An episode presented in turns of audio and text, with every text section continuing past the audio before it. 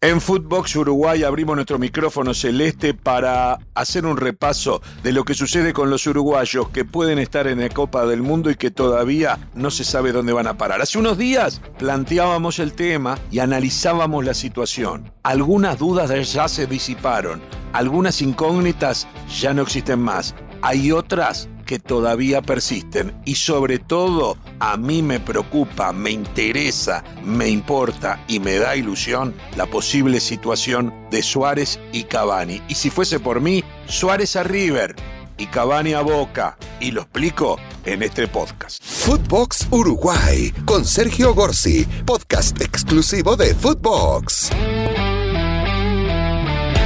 Estuvimos hablando en los últimos días sobre lo que fue la presentación de Uruguay en la fecha FIFA contra, en FIFA contra México, Estados Unidos y Panamá. Eh, lo importante es, para por lo menos para los hinchas, para nosotros como periodistas, es explorar cuál puede llegar a ser la lista definitiva. Llegó una noticia eh, a favor de los técnicos, de la tranquilidad de los técnicos, que tiene que ver con que los eh, futbolistas que van a poder ir al Mundial no van a ser 23 sino 26. ¿Cuántos líos menos? Uno va a ser golero y dos de cancha. ¿Cuántos líos menos tendrían los técnicos o hubiesen tenido los técnicos anteriores, en el caso de Maestro Tavares en los últimos tres mundiales, cuando está ese momento tan duro, ¿no? De tomar la decisión de dejar afuera un jugador o tener que optar por determinados eh, futbolistas y a veces genera ese debate, ¿no? De alguno inesperado que es citado sobre el final y alguno que todo el mundo pedía que de pronto pueda quedar afuera por, por razones técnicas, estoy hablando, no por una lesión o por algo o por una suspensión o por algo que sea claro. Todo eso puede generar polémica.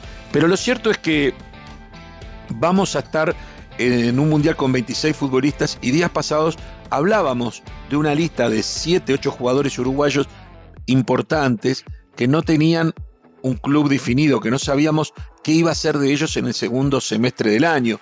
Hablamos de Matías Vecino, que, nos, que, para nosotros tiene un gran nivel, que va a estar en el Mundial, pero que no sabemos dónde va a jugar.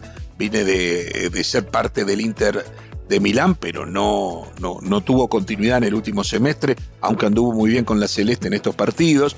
Hablamos de Pelistri, el chico Facundo Pelistri, que pertenece al Manchester United, que estaba préstamo en vez, pero a vez no lo ponía nunca, y que igual cuando jugaba en la selección rendía, y hay que ver si vuelve al Manchester United o el Manchester United lo cede a otro club. Eso todavía no fue definido, no fue definido el caso de Lucas Torreira, que se fue de la Fiorentina, donde fue figura en este último semestre. Tampoco se sabe qué va a ser de la vida de Lucas Terreira. El que sí está confirmado, como se supo, fue el caso de Darwin Núñez, que en 100 millones de euros eh, pasó de Benfica al equipo de Liverpool, en donde seguramente se va a transformar en, en, uno de los jugadores uruguayos más importantes del próximo semestre. Esperemos, claro que tenemos la duda, no sabemos qué va a pasar con él, pero yo confío en el, olfato de Klopp. Si lo pidió, si le pidió un club como Liverpool que invierta 100 millones de euros, es porque tiene casi que la certeza de que va a ser un futbolista que va a estar a gran nivel en este semestre. Pero la duda de dónde va a jugar no la tenemos y seguramente en una inversión de ese tipo es un jugador destinado a ser titular, cosa que nos preocupa mucho a los uruguayos. Si llega con fútbol, si tiene eh, participaciones continuas o si está mucho en el banco de suplentes. Dicho esto, quedan el tema de los veteranos del Uruguay, los que están en su último baile que sería el pelado Cáceres, que todavía no sabemos en qué club eh, va a jugar, sería Diego Godín, que todo indica va a firmar con Vélez de la mano del cacique Medina como técnico, es decir, es importante que cacique Medina lo le ha pedido, ha hablado con él, y bueno, Vélez que tiene por delante una eliminatoria con River en Copa Libertadores de América, y esperemos, esperemos que le sirva para agarrar el fútbol que no tuvo en los últimos seis meses eh, y la continuidad en un fútbol como el argentino, que no es el europeo, pero que tiene una liga que eh, le va a servir para agarrar eh, de vuelta la mejor forma que hoy no tiene y habrá que ver cómo reacciona a una rebelde lesión de rodilla que lo ha dejado fuera también en algunas situaciones. quedan los dos monstruos, quedan Suárez y, Cavani. Eh, ya habló Gallardo, River hizo algo que debió haber hecho la Asociación Uruguaya de Fútbol. Cuando eh, la Asociación Uruguaya de Fútbol pensó que Marcelo Gallardo podía ser técnico de Uruguay al haber eh, cesado al maestro Tavares, apelaron a vías alternativas y no hicieron el camino correcto, que era llamar a Enzo Francescoli. Enzo Francescoli, que es un símbolo de la selección, que ganó tres Copas Américas, que es el jugador más laureado del siglo XX con la Celeste, si no contamos Copas del Mundo, ¿no? porque hemos tenido campeones del mundo, pero me refiero a Copas América, que tanto se habla, parece que Messi ganó una Copa América y ya Maradona, bueno, Francescoli ganó tres. Francescoli ganó una juvenil y tres de mayores. Pero dejando de lado eso, Francescoli tiene un cargo de importancia en River, tiene una influencia importante en un club grande como River y fue importante también para que llegara Gallardo y para que se diera todo lo que después ya sabemos se dio con Gallardo. Teniendo en cuenta que está Enzo Francescoli en River, fue insólito que no lo, hayan llamado, no lo hayan llamado a él para pedir que intercediera con Marcelo Gallardo para tomar la selección uruguaya en su momento. Esto lo dije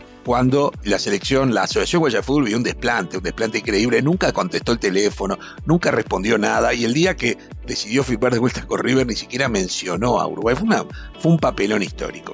Dejo esto de lado y digo, ¿qué hizo Marcelo Gallardo? Hizo lo que yo decía tenía que haber hecho la UF con él. Fue decirle a Enzo, llamalo, a Luis Suárez y explícale. ¿Y qué le explicó Enzo Francesco? Primero, Luis Suárez no es cualquiera. Estamos hablando de una mega estrella del fútbol del mundo de hoy. Pero claro, ¿quién lo llama? Una mega estrella del fútbol, el del cual se crió Luis Suárez. Lo llama Francescoli. Obviamente que le atiende el teléfono. Y le atiende el teléfono y lo escucha con respeto. Y en ese respeto que le impone la palabra de Francescoli, trascendió que Francescoli lo que le hizo saber primero que hablara con, con Gallardo y ya sea Francescoli o el propio Gallardo, que ahí sí pudo hablar con Suárez, le propusieron lo siguiente. Vos querés, porque ya no es por plata esto, por más que yo respeto y si él quiere ganar millones de dólares, yo no digo nada, aunque ya tiene muchos, que gane otros más. Lo que digo es, ¿qué le dijo Gallardo y qué le dijo Francescoli a Luis Suárez? Le dijeron, Vos querés estar bien para la Copa del Mundo, ese es tu objetivo en este segundo semestre. La Copa del Mundo, ¿cuál puede ser la aspiración de un país como Uruguay que fue y fue protagonista en los últimos tres mundiales en los cuales estuvo Luis Suárez. Jugar los siete partidos. De hecho, en Sudáfrica jugó siete, en Brasil jugó cuatro, justamente después de la mordida de Suárez, y fruto de esa mordida no pudimos seguir adelante, seguramente, porque perder con Colombia no estaba en los planes de nadie, pero ya sin Suárez y con un equipo desmotivado. Y Uruguay jugó cinco en el, en el Mundial de, Rusia, en donde tuvimos también el infortunio de no contar por lesión con Cavani en el partido decisivo ante Francia. Entonces, ¿qué le dicen a Suárez? Vas a tener, vos querés estar a punto para poder jugar siete partidos en noviembre y diciembre por una Copa del Mundo, llegar de la mejor manera, que no es la que llegaste ahora en esta fecha FIFA, que ni llegó ni vino, se hizo una intervención en la rodilla para, para mejorar lesiones que le vienen acompañándose mucho tiempo y había tenido muy poco fútbol. Ya todos sabemos que Simeone empezó cada vez sacándolo más temprano de los partidos, después poniéndolo en el banco y, y poniéndolo cada vez más tarde y al final prácticamente no lo estaba usando. Entonces, le dijeron, ahora River está en Copa Libertadores de América. Con River vas a tener siete partidos a muerte por la Copa Libertadores. No es Champion, no es Europa, no es la Premier. Pero ¿sabes una cosa? Te va a preparar para el Mundial. Y donde yo me puse a pensar cuáles son los partidos, ¿no? Y los partidos son dos partidos con Vélez. Este Vélez del cacique Medina, que justamente está pensando en Diego Godín. Ahí son dos. El favorito es River. No está ganado, pero el favorito es River, es verdad. No está ganado, insisto. ¿Qué pasa si River sigue? Si River sigue, le sigue, le tendrá que jugar contra el ganador de la otra llave, en donde están Talleres de Córdoba y Colón de Santa Fe. Absolutamente un cuadrante de la Libertadores, absolutamente argentino, en donde River se destaca claramente. Después, en semifinales, le puede tocar Boca como le puede tocar alguna potencia brasileña. Es otra historia, es otra historia. River tiene todo el derecho del mundo a sentir, a tenerse fe por lo que han sido los últimos años en Libertadores, donde llegó dos veces a la final. Entonces le dicen, Lucho, venite acá, vas a jugar con nosotros, vamos a jugar poco menos que para vos. No hay una figura del nivel de Suárez en este momento jugando en River. Y me parece interesante.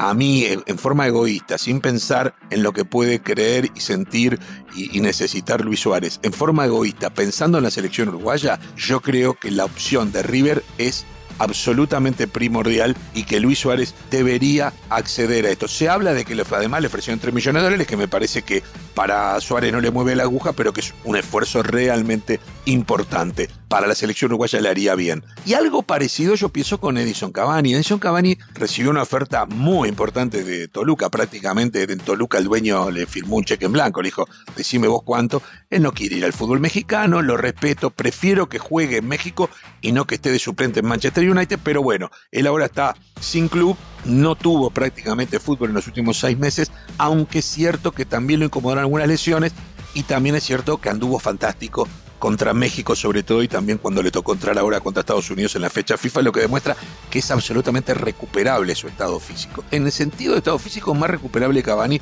que Suárez. Ambos asesinos dentro del área, no asesinos del gol.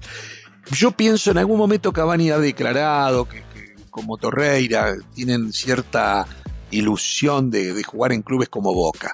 Yo sé, por ahí Boca no tiene los 3 millones que hoy tiene River para ofrecerle a Suárez, que tampoco le moverían la aguja a Cavani, pero a mí me da la sensación de que si existiese una posibilidad de ese tipo, para Cavani sería muy importante. Yo me imagino a Cavani y Suárez jugando en el fútbol argentino, uno en Boca, otro en River, jugando mucho, teniendo muchos minutos encima, haciendo muchos goles, siendo el grito de uruguayo, uruguayo, retumbando en la bombonera, en el monumental, sacándole selfies en todos los estadios, homenajes en todos los lugares donde vaya. La verdad, me encantaría, me encantaría para el nivel de ellos, para lo que ellos precisan de aquí a noviembre, que uno pudiese estar en River, que es dentro de todo lo más cercano, aunque no, aunque tampoco está ahí a concretarse, pero es lo más cercano y lo más real, y que Cavani también es escaso Suárez eh, y que también Cavani pudiese ir a Boca. El tiempo dirá, en los próximos días sabremos qué va a pasar con los dos fenómenos que se aprontan para jugar su último mundial, o sea, para su último baile. Esto fue Footbox Uruguay con Sergio Gorsi, podcast exclusivo de Footbox.